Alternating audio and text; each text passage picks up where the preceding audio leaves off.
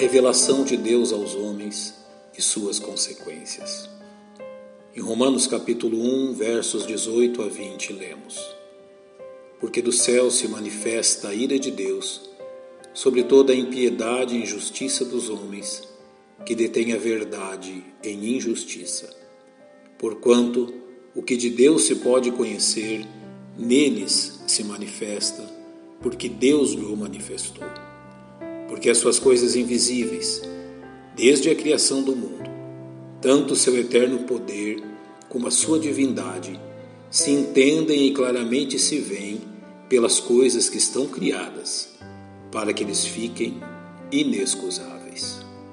Você já pensou em como Deus revelou-se aos homens antes da Bíblia ser escrita?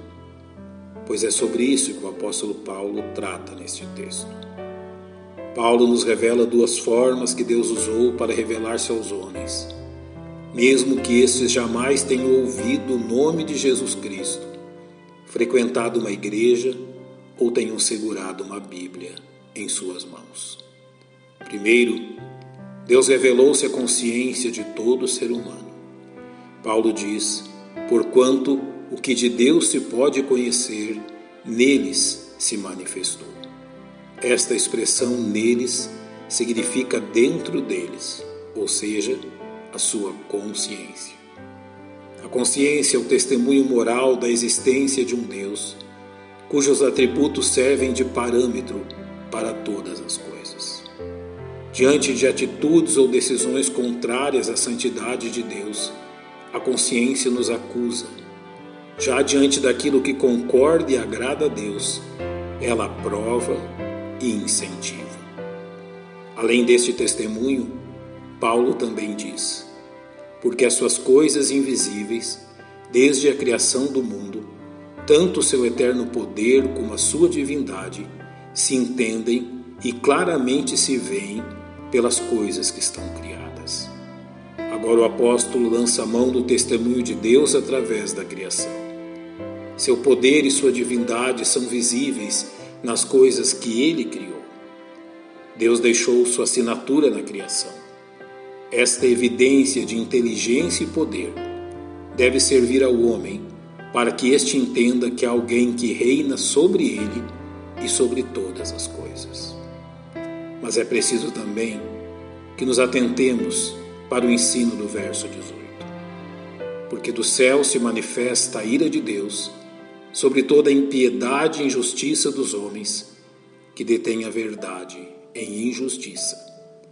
A rejeição deste testemunho divino e a consequente conduta de rebeldia, as suas evidências, têm como consequência a ira de Deus sobre suas criaturas e, além disto, as torna indesculpáveis diante do juízo de. Entenda como e a quem esta verdade se aplica.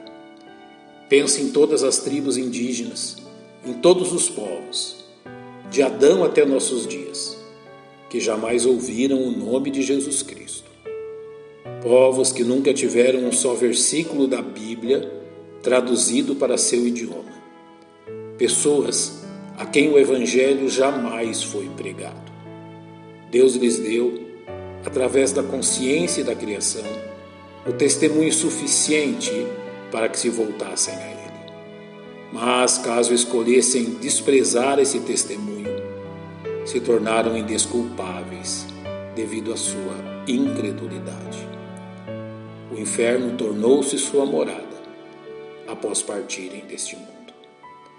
É dura esta verdade, mas ela serve para nos relembrar que existe algo ainda mais chocante do que isto. Há milhares de pessoas neste mundo hoje que contam, além do testemunho da consciência e da criação, com o testemunho da palavra de Deus escrita, falada, divulgada nos púlpitos. Se Deus condenou como indesculpáveis homens que jamais ouviram o nome de Jesus Cristo, o que dirá destas pessoas? que, mesmo tendo tal privilégio, rejeitam o testemunho de Deus. Em Hebreus capítulo 2, versos 1 a 3, lemos: Portanto, convém nos atentar com mais diligência para as coisas que já temos ouvido, para que em tempo algum nos desviemos delas. Porque, se a palavra falada pelos anjos permaneceu firme, e toda transgressão e desobediência recebeu a justa retribuição, como escaparemos nós, se não atentarmos para uma tão grande salvação, a qual, começando a ser anunciada pelo Senhor, foi-nos depois confirmada pelos que a ouviram.